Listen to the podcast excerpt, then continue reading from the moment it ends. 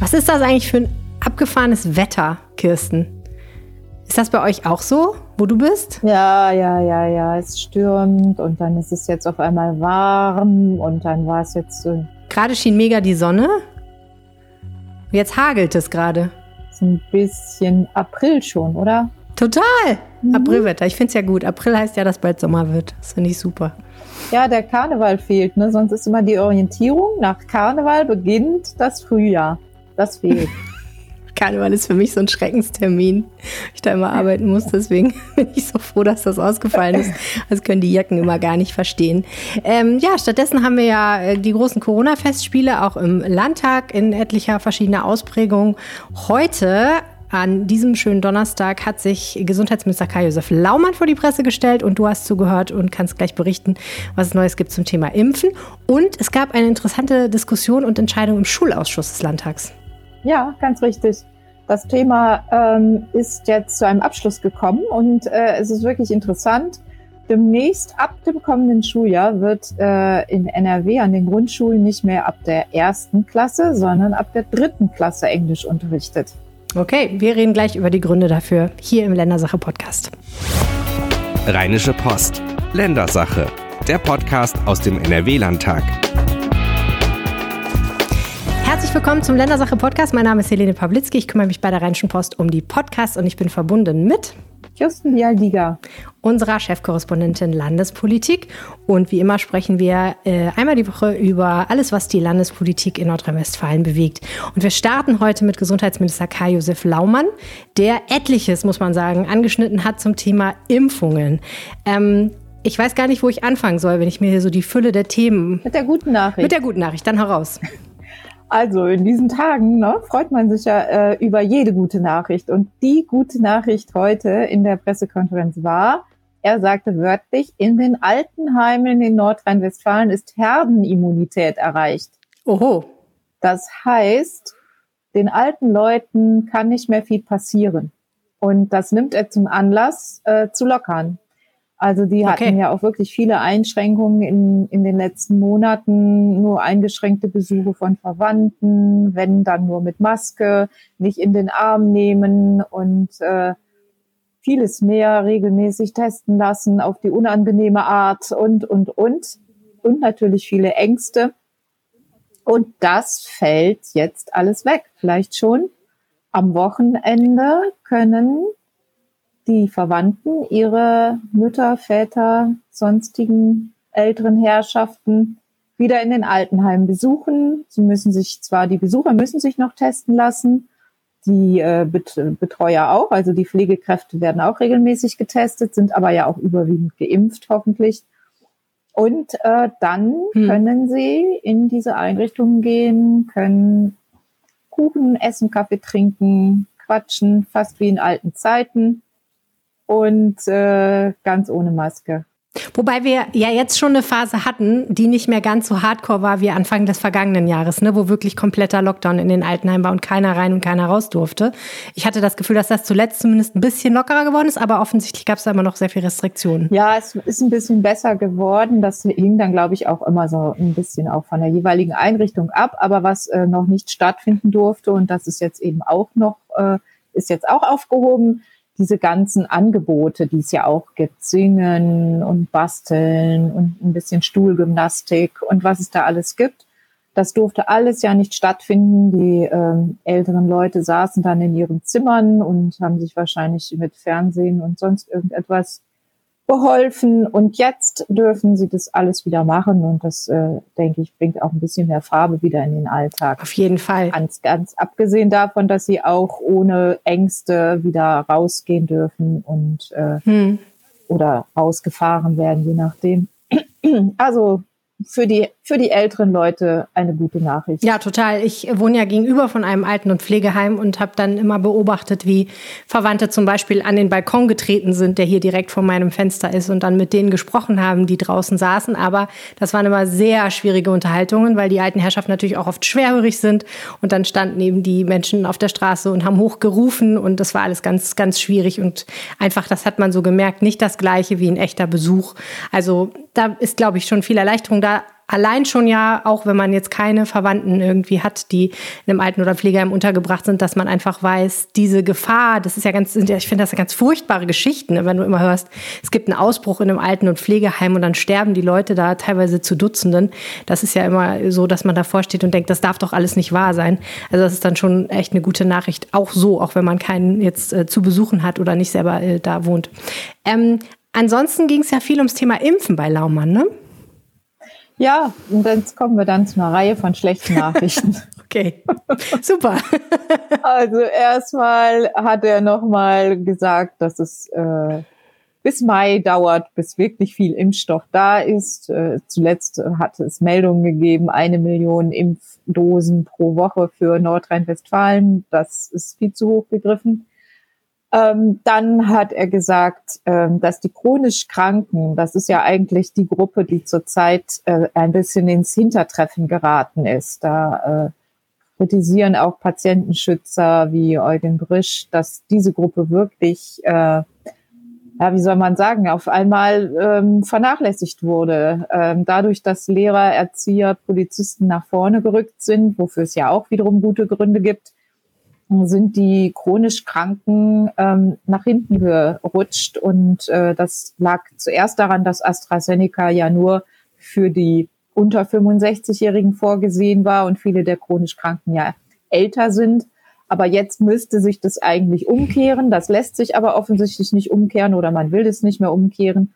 Und ähm, jetzt äh, ist es so, die werden ab Ende März dann von ihren Hausarztpraxen äh, kontaktiert. Also die Hausärzte kommen da schon ins Spiel, ein bisschen früher als äh, es zuletzt hieß. Die sollen schon ab Ende März aktiv werden und in ihren Karteien nachgucken, wo sie die chronisch Kranken finden und sollen dann einen Impftermin vereinbaren. Mhm. Und ähm, gleichzeitig, es gibt ja diese verschiedenen Pflegestufen.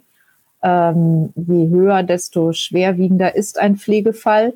Und die Pflegestufe 5 und 6, das sind diejenigen meist, die zu Hause, wenn sie nicht in den Heimen sind, zu Hause betreut werden und ähm, häufig auch bettlägerig sind und nicht mehr mobil.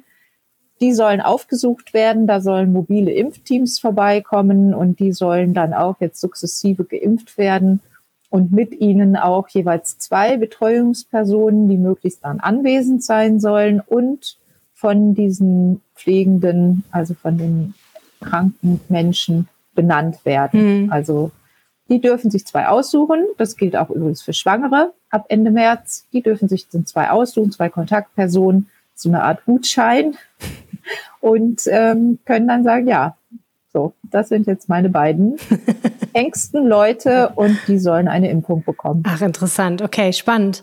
Ähm, ich habe mich bei dieser ganzen Hausarztgeschichte gefragt, hat der Laumann dazu noch mal was gesagt? Denn ähm, ich habe jetzt des Öfteren von Ärzten gehört, die gesagt haben, warum geben wir diese Priorisierung nicht auf in dem Moment, wo wir die Hausärzte involvieren und die mit ins, ins Boot holen, was die Impfung angeht? Denn der Sinn der Sache, wenn man die Hausärzte mit beschäftigt, ist ja eigentlich dass man das in die Fläche trägt. Und die sagen halt, für uns ist es einfach nur zusätzliche Arbeit, wenn wir da immer noch genau gucken müssen, wen impfen wir. Warum kann man nicht einfach sagen, alle, die wollen, kriegen bei uns eine Impfung? Ich glaube, erstens gibt es ja nicht genug Impfstoff. Das ist ja nach wie vor das Problem. Das ist ja auch der Grund dafür, warum wir noch nicht mal eine Million Dosen pro Woche kriegen, während in den USA eine Million Dosen am Tag verimpft werden. Also wir haben einfach nicht genug. Und ähm, dann ähm, das jetzt freizugeben wäre viel zu früh, weil eben diese sehr gefährdeten Menschen, und davon gibt es sehr, sehr viele, Laumann sprach heute von zwei bis drei Millionen möglicherweise, die eben chronisch krank sind. Das sind Krebskranke, die in der Chemotherapie sind, das sind Diabetiker, das sind Demenzkranke, das sind lauter Gruppen, die von der Ständigen Impfkommission eine ganz, ganz hohe Priorität ähm, zuerkannt bekommen haben es ist eigentlich gar nicht nachvollziehbar, warum die jetzt äh, so nach hinten gerutscht sind. Denn ähm, aus gesundheitlich und ethischen Gründen müssten die jetzt sofort dran sein, sofort nach den über 80-Jährigen.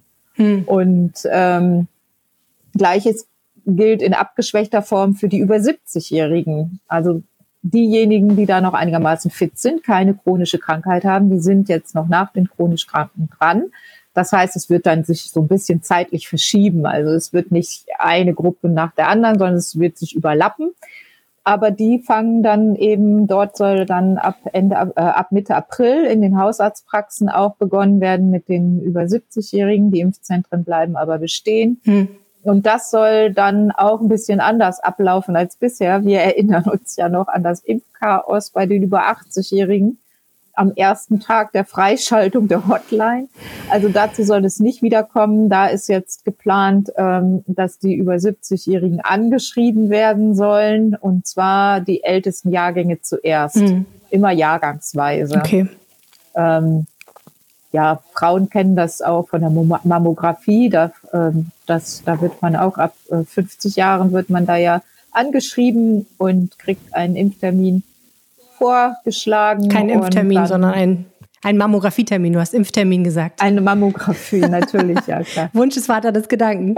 ja, ähm, und äh, das heißt aber im Prinzip sagt Laumann, äh, wir halten am System fest, so wie es ist. Ähm, die Impfzentren sind weiter wichtiger Infrastruktur äh, Teil ähm, und die Hausärzte sind dann ein zusätzliches Gimmick, was uns noch mehr Freiheiten gibt eigentlich. Ja, also es, da, dahinter steckt da dann der Gedanke, dass irgendwann so viel Impfstoff da ist, dass wir nicht mehr hinterherkommen und dass äh, die Impfzentren allein überlastet wären, die Hausärzte, das ist ja auf Schwerpunktpraxen, also auf bestimmte Praxen konzentriert. Ähm, es haben sich, glaube ich, 6000 Impfpraxen gemeldet, die bereit wären, zu, regelmäßig zu impfen. Und ähm, das, mhm. das wäre, das wäre der Tag. Also wenn im Mai vielleicht, also er nannte Mai, da könnten dann wirklich die ähm, Impfmengen nur so sprudeln und ähm, dann ist der Moment gekommen, um Impfzentren und Arztpraxen gleichermaßen auslasten zu können. Einen interessanten Punkt hat er offenbar auch noch genannt. Äh, es gab ja eine Diskussion beziehungsweise einen Appell von Landräten aus Grenzregionen in Nordrhein-Westfalen ans Gesundheitsministerium, dort doch mehr Impfdosen zur Verfügung zu stellen, weil sie eben sagen, wir haben in Grenzregionen äh, eben den Grenzverkehr, der dazu führt, dass wir immer irgendwie so ein bisschen am Rande des Hotspots sind und immer höhere Zahlen haben. So argumentieren die. Deswegen möchten sie eben dann doch mehr Impfdosen haben, weil sie meinen, bei ihnen ist die Gefahr größer. Und das Gesundheitsministerium hat sich jetzt dazu geäußert. Herr Laumann hat dazu was gesagt.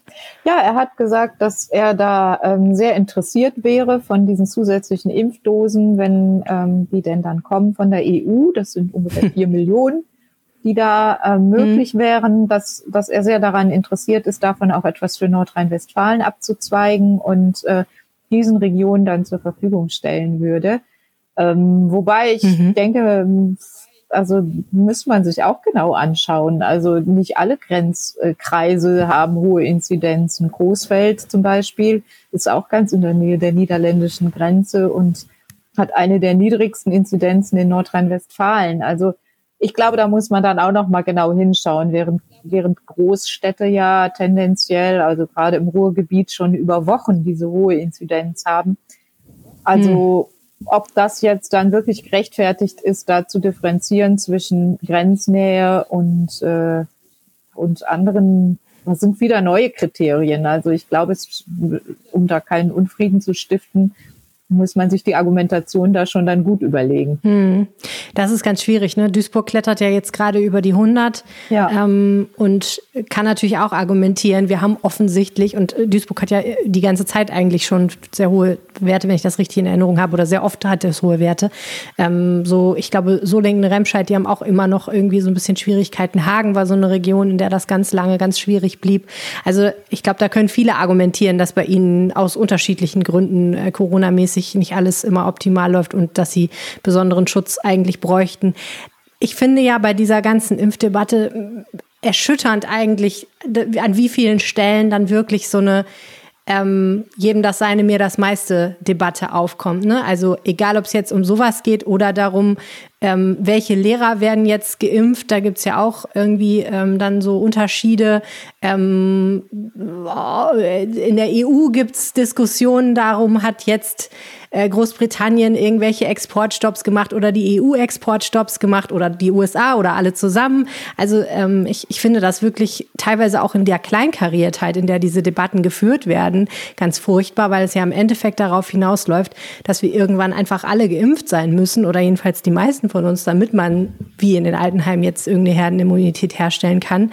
Und ähm, ich, ich finde das relativ unerträglich, an wie vielen Stellen dann sowas aufpoppt wie von, aber Entschuldigung, jetzt sind aber wir dran. So. Oder, mhm. oh, aber wenn ihr die jetzt reinnimmt, dann werde ich ja später geimpft. Und das finde ich jetzt auch wieder unfair. Da frage ich mich auch an so vielen Stellen, muss das wirklich sein? Ne? Mhm. Ja, so eine Verknappung eine, führt immer dazu, ja, ja. dass die Leute so ja.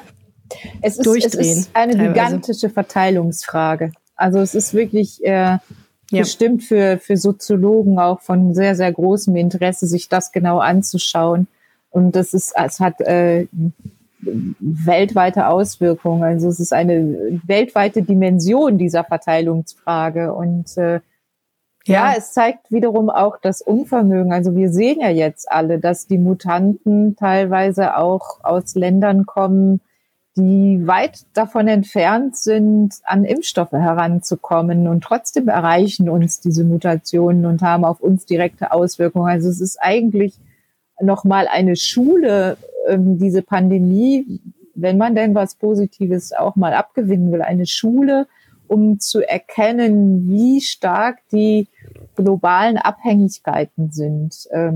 Der, der Klimawandel, der ist da Absolut. nicht so geeignet. Also wenn wir da ein anderes großes, ähm, weltumspannendes Problem Vergleich, im Vergleich heranziehen wollen. Der Klimawandel betrifft die Welt ja sehr unterschiedlich. Das tut die Pandemie auch, weil die Voraussetzung, aber der Klimawandel, da ist es nicht so, ähm, nicht so, das sind, das sind andere Dinge, andere Faktoren, die eine Rolle spielen, externe Faktoren. Ähm, ja welche Region. Das ist nicht so Ursache-Wirkung, ne? Mhm. Genau, welche Region dann eher profitiert, welche Nachteile hat.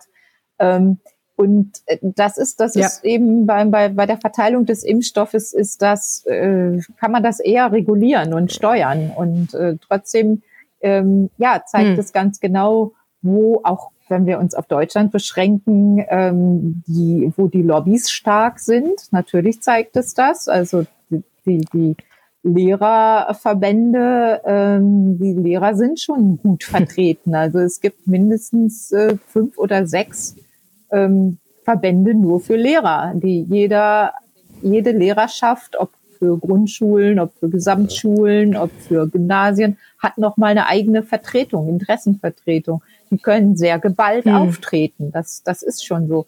Wobei ich jetzt nicht in Abrede stellen will, wiederum, dass Grundschullehrer durchaus ähm, ein höheres Risiko haben. Das ist sicher auch so. Also es ist, es ist äh, in jedem Fall ist es eine schwierige Diskussion und ähm, ich finde, finde es aber wichtig, dass diese Diskussion auch geführt wird und dass auch immer wieder darauf hingewiesen wird, dass auch Deutschland nicht das Recht hat, mehr Impfstoffe als jedes andere Land zu bekommen oder ähm, dass, dass bestimmte Gruppen innerhalb Deutschlands auch dieses Recht nicht haben, es sei denn, es gibt eben ethische Gründe, die, die, äh, auf die ja auch, es ja. ist ja auch eigentlich eine gute Idee, diese ethischen Gründe anzuführen und das genau sich anzuschauen. Ne? Ja, also das ist, das ist wirklich Absolut. eine, ja. eine wichtige und eine Debatte, die uns noch lange verfolgen wird und die ja jetzt weitergeht, wenn es darum geht, welche Privilegien die schon Geimpften dann haben und ähm, in Anführungsstrichen und welche nicht. Und das, das wird, glaube ich, dann noch mal Was darf man werden. wieder? Ja. Ja. Das glaube ich auch. Ähm, Interessant fand ich dann auch nochmal, und damit können wir so ein bisschen zum Thema Schulen nochmal überleiten, dass ähm, einerseits ja die Neuinfektionsraten steigen in Nordrhein-Westfalen und manche Leute sagen, das wird auch noch eine ganze Weile so weitergehen in den April hinein.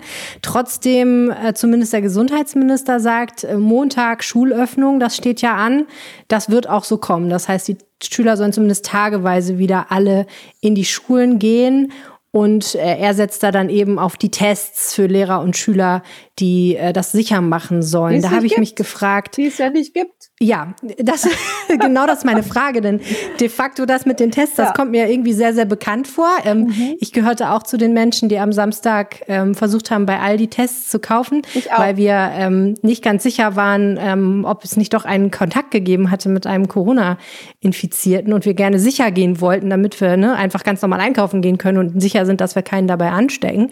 Und ich war um, ich glaube, 8.30 Uhr äh, bei Aldi zugegebenermaßen, weil ich sowieso irgendwie früh wach war und gedacht habe, jetzt fährst du da eben noch rum. Und äh, ja, da waren alle Tests ausverkauft. Also 8 Uhr hatten die aufgemacht, 8.30 Uhr war nichts mehr zu haben. Das fand ich schon ganz schön krass. Ähm, was natürlich auch nochmal zeigt, äh, Tests Selbsttests sind das neue Klopapier. Äh, ansonsten sollte es ja aber jetzt schon so sein, dass wir alle fröhlich äh, uns kostenlos testen lassen können und äh, hast du nicht gesehen. Ähm, es ist sehr punktuell, glaube ich, so. Also ich weiß, in Düsseldorf kann man, gibt's jetzt tausend kostenlose Tests täglich ähm, äh, über die normalen Testzentren. Das ist ja schon mal was. Aber ähm, dass jetzt die Schüler und Lehrer, also ich weiß ich auch nicht, ein, zwei Mal die Woche einfach so mal eben testen lassen können oder selber testen können, davon sind wir ja wahrscheinlich noch ein Stück die weit Lehrer entfernt. Schon. Ne? Die immerhin. Die Lehrer schon. Ja, die immerhin. Lehrer schon das seit schon äh, einigen Wochen äh, können sich kostenlos zweimal wöchentlich testen ja. lassen.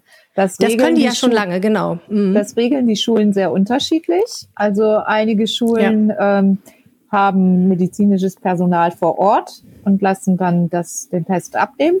Andere sagen, die Lehrer sollen in Testzentren gehen und wieder andere ähm, schicken sie ähm, zu Hausärzten. So. Aber für die Schüler mhm. gibt es das nicht. Und äh, ab nächstem Montag mhm. sind zumindest tageweise ja wieder 2,5 Millionen Schüler in Nordrhein-Westfalen in der Schule. Und das Oha. Versprechen war ja eigentlich für diese Lockerung, dass man Tests, wie nannte Angela Merkel es, als Helfer. Man habe zwei Helfer, Tests und Impfungen. Und zumindest die Tests wären schön gewesen. Also mehr als das. Das ist jetzt wieder ein Risiko, dass ähm, das schiefgehen kann. Also es, es, äh, es gibt jetzt nach ja. wie vor wiederum nur die FFP2-Masken, die Lüftung und äh, Abstand halten. Die es ja nicht gibt oft. Und kleine genau. Gruppen. Schön. Also Hälfte ähm, der, der Hälfte der, das ist es. Ja. Und, und teilweise gestaffelten Unterrichtsbeginn. Also manche, manche Schulen fangen jetzt später an, damit die Schüler dann zumindest nicht in den öffentlichen Verkehrsmitteln noch unterwegs sind. Aber alles andere ja. ist, wie wir es kennen. Und klar, es hat sich gezeigt, Schulen sind nicht Treiber der Pandemie. Das wird ja auch immer gerne äh, betont. Aber das Infektionsgeschehen außerhalb von Schulen spiegelt sich in ähnlicher Form in den Schulen wieder. Und wir sehen beispielsweise in Köln, dass schon fast jede vierte Schule obwohl noch nichts, noch erst ein Drittel aller Schüler da sind. Nur die Grundschulen haben ja geöffnet und die Abschlussjahrgänge zurzeit. Und doch sind schon fast ein Viertel äh, der Schulen wieder äh, kämpfen mit Infektionsfällen. Und äh, wir wissen ja auch nicht, ja. Wie, die, wie die Mutation, ob das jetzt nicht doch vielleicht schneller geht. Also ob sich das nicht doch ändert, dass wir dann am äh, eine Woche später sagen müssen, oh je, jetzt sind die Schulen doch Treiber der Pandemie geworden, weil die Mutationen sich so rasant ausweiten. Wir öffnen jetzt ohne Tests. Also das ist jetzt der Stand auch gestern aus dem Schulausschuss und das ist der Stand heute. Und wenn sich das nicht noch übers Wochenende ja. ändert, dann äh, so gehen wir da ins volle Risiko. Ja. Wer ist schuld? Ja, das ist äh, Schuld ist immer, aber Verantwortung. Ne? Also wer ist verantwortlich? Die die die die die, die Impfungen, das, da sind ja jetzt schon Bücher drüber geschrieben worden, was da alles schiefgegangen ist, ähm, auf EU-Ebene, auf Bundesebene. Zu den Tests, das ist ein ähnlicher Fall. Also ich glaube, es sind mehrere Komponenten, die da zusammenkommen. Es war lange Zeit die Furcht, die, die Kontrolle zu verlieren. Das hat auch äh, Minister Laumann heute nochmal betont. Wenn jetzt jeder anfängt, sich selbst zu testen und jeder meint, er macht das mit der Quarantäne so, dass es verantwortlich ist, dann hat der Staat nicht mehr den Überblick darüber, wie hoch das Infektionsgeschehen ist, wie schnell sich das Virus verbreitet. Aber Entschuldigung, ähm, das ist doch eine totale Banane Argumentation, ja. denn wenn man nicht testet, hat man den Überblick ja auch nicht. Und es geht ja nicht darum, dass Leute, die sonst vielleicht einen PCR-Test gemacht hätten, weil sie Symptome haben, sich testen lassen, sondern es geht ja in erster Linie darum, dass Leute sich testen lassen, obwohl sie keine Symptome haben und einfach nur sagen wollen, ich weiß, dass ich das nicht habe aktuell. Ne? In, in 95 Prozent der Fälle. Vielleicht gibt es ein paar Irre, die sagen, ich mache jetzt einen Selbsttest, weil mir die Nase läuft und dann habe ich Corona und bleib fünf Tage zu Hause und dann sage ich mir, was soll's. Aber die meisten Leute werden ja einen Selbsttest machen, einfach weil sie sagen können, ich gehe in die Schule, ich treffe mich mit Freunden oder ich gehe meinen Großvater im Altersheim besuchen, damit ich sicher bin, dass ich da nicht Corona einschleppe. Es ist ja wirklich in erster Linie ein Tool, was wir vorher nicht hatten. Ich finde diese Argumentation so wahnsinnig. Ich verstehe das überhaupt nicht. Ja. Wie man Kontrollverlust. Also Bund und Länder wir haben ja keine ja Kontrolle. Das ist ja der Witz ja, seit Monaten. ja, die wollen ja, dass getestet wird. So ist es ja nicht. Sie ja. wollen nur die Kontrolle über die Tests. Und deswegen dauert es jetzt wieder so lange. Also wenn ich, wenn ich von heute auf morgen, es gibt genug Anbieter, es sind so und so viele Produkte inzwischen vom Institut für Arzneimittelsicherheit ähm, äh, genehmigt. Und das ja. ist ja auch schon, hätte ja auch schon längst so sein können, weil wir wissen ja schon seit April, dass, dass wir diese Selbsttests brauchen. Mhm. Äh, der, der, der springende Punkt ist, es soll Kontrolle über die, das RKI insbesondere will die Kontrolle behalten über diese Tests auch. Deswegen muss auch jetzt jedes Personal, das testet, wie der Gesundheitsminister gerade sagte, am Ende des Tages eine Meldung an das Gesundheitsamt machen. Ja, und vollkommen richtig. Die sind jetzt sozusagen, die sind, die, die, die sind so ein bisschen, das macht man jetzt, aber man darf ja damit offiziell gar nichts. Die Selbsttests äh, erlauben ja weder einen Kinobesuch, wenn der dann irgendwann wieder möglich ist, noch irgendetwas anderes. Also die Selbsttests bringen ja für das öffentliche Leben nichts. Die Selbsttests sind nur dazu da, wenn ich mich im Familienkreis vielleicht mal treffen möchte und nicht sicher bin, ob irgendeiner davon infiziert ist. Das ist das, was die Selbsttests bringen. Aber ja, aber das, das Ergebnis ist jetzt, ich hoffe, es ändert sich vielleicht noch, aber das Ergebnis dieser Kontrollgeschichte ist möglicherweise, ich weiß nicht, ob es noch andere Gründe gibt, wahrscheinlich auch organisatorische, logistische beim Aus Aufbau dieser Testinfrastruktur. Es dauert auf jeden Fall. Und es dauert so lange, dass es nicht pünktlich zum Schulschluss, äh, Schulbeginn, Schulstart beginnen kann. So. Ja. Das ist die Situation. Also ich muss dir sagen, ne, ich habe die letzten zwei Wochen damit verbracht, Leuten zu sagen, jetzt entspannt euch doch mal. Natürlich ist das alles ganz frustrierend, weil alles so lange dauert, aber es nützt doch nichts, immer auf die Politik zu schimpfen. Und wir erleben ja eine Situation, die noch nie da gewesen ist. Und wir müssen einfach alle ein bisschen Geduld haben. Und in ein paar Monaten wird das alles ganz anders sein. Und vielleicht werden wir in fünf Jahren darüber lachen. Aber so langsam merke ich bei mir so, wie einfach mein Frust steigt. Und ich, ähm, ich werde eigentlich selten wütend über so politische Sachen, weil ich mir immer denke, das muss man irgendwie nüchtern betrachten. Und ne, es gibt Gründe und mich interessiert eigentlich mehr, warum ist es so, als jetzt darüber mich aufzuregen. Aber langsam komme ich echt bei mir im Kopf in so eine Stammtischmentalität, dass ich echt nur noch auf den Tisch hauen will und sagen will, was soll denn der Scheiß? Wieso kommt ihr nicht klar? Warum muss das alles noch viel komplizierter gemacht werden, als es ohnehin ist? Könnt ihr bitte einfach mal so viele Leute impfen wie möglich, ohne dieses ganze bürokratische Theater? Und könnt ihr bitte das mit den Tests mal auf die Reihe kriegen? Es kann ja nicht daran liegen, dass es nicht genug Tests gibt. So. Und könnt ihr, naja, also ich langsam, ich, ich und ich vermute, es geht nicht nur mir so, dass einfach so emotional ich an so einem Punkt bin, wo ich sage, ich habe dafür jetzt langsam nicht mehr so fürchterlich viel Verständnis, dass das alles so wenig pragmatisch gehandhabt wird, um es mal auf einen Nenner zu bringen.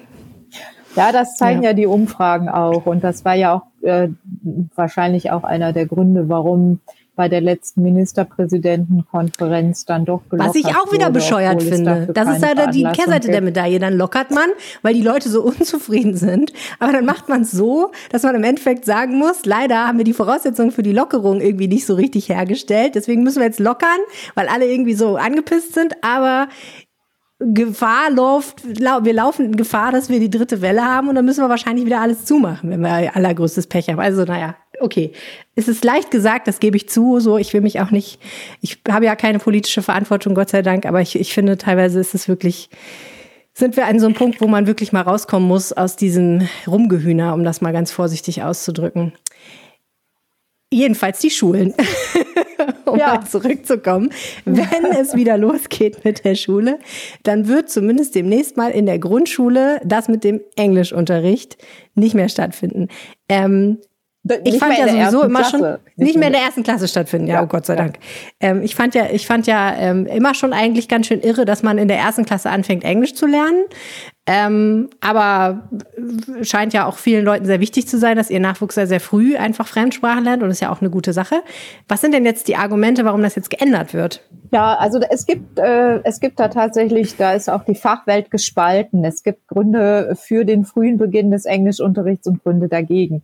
Ähm, ich fange mal mit den, mit den Pro-Argumenten an. Also die Befürworter, die haben immer gesagt, äh, ja, dann ist dieses Fenster, dieses, es gibt ja verschiedene Fenster in der menschlichen Entwicklung, da ist, äh, ist man besonders aufnahmebereit. Und dieses Spracherwerbsfenster, das schließt sich relativ bald. Also wenn man im ersten hm. Schuljahr, die sind ja dann sechs, manche noch fünf, ähm, die lernen, das war die Idee, intuitiv eine Sprache noch. Die denken nicht viel nach, die haben, sind auch, die schämen sich nicht, wenn sie die Aussprache nicht so können. Die singen und die eignen sich das so mehr oder weniger spielerisch an. Und so war ja auch der Unterricht gestaltet. Also es ging mehr um Singen und um einzelne Wörter und um ein bisschen Rollenspiele und so etwas. Also das, das ist ja kein klassischer Englischunterricht gewesen. Und da sagt man eben, das ist viel besser, als wenn man später, da wird es bewusst gelernt, da lernt man die Vokabeln, da ist das eine rein kognitive Veranstaltung dann.